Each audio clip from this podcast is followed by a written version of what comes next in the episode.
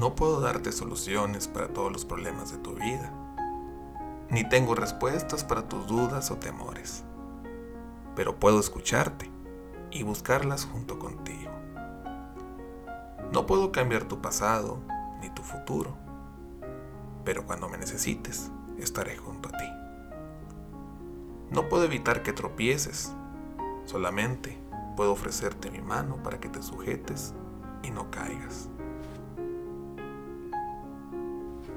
Tus alegrías, tus triunfos y tus éxitos no son míos, pero disfruto sinceramente cuando te veo feliz. No juzgo las decisiones que tomas en la vida. Me limito a apoyarte, a estimularte y ayudarte si me lo pides.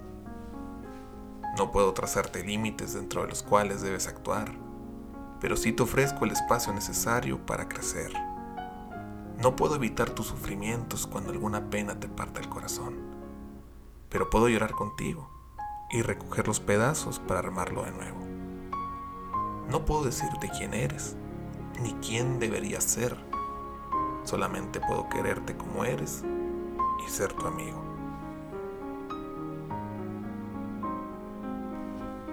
En estos días oré por ti. En estos días me puse a recordar a mis amistades más preciosas. Soy una persona feliz. Tengo más amigos de los que imaginaba.